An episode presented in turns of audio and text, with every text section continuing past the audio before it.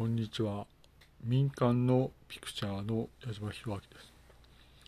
情報系で証言がございました。これは返還契約は読めない文章だということですね。まあそうですね。まあ指導部が言うにはですねこういう文章が一節あったというんですね。だいぶ怖いことですがメモもされてください。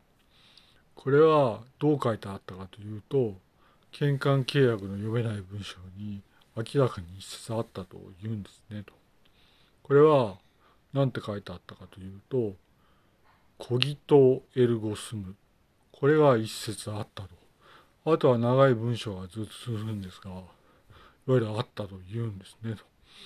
それほど重要な証言をいただき、有効に感謝をしております。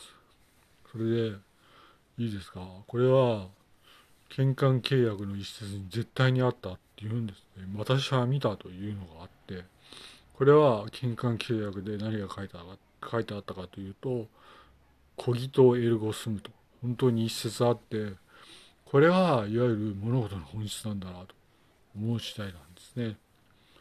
で読めない文字だけども分かったと。いう方がいて重要な証言だったと思います。それでそのこの「コギとエルゴスム」というのはどういうその日本語になるかというと「我思うゆえに我あり」という意味ですね。コギとエルゴスムは要するに「我思うゆえに我あり」という意味です。まり日本語にすると「我思うゆえに我あり」が一節献還契約にあったということでございまして、えー、献還の方はぜひ聞いていただきたいと思います。それで、まあ、これは情報系で証言があったんですが重大情報と考えております。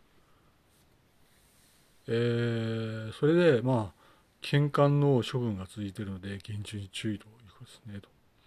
あいわゆる本質が分かった時に日本は超えるのでいいということですね。それでいわゆるあと言われていることはいわゆるポツダム宣言の実施組織がそのまま返還契約の実施組織になったんだというふうに考えてほしいということですね。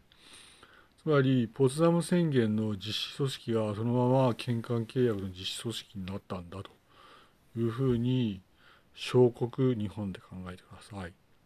あとはまあお任せします。埼玉からでした。民間のピクチャーの矢島博明でした。気をつけましょうね。本当に気をつけましょう。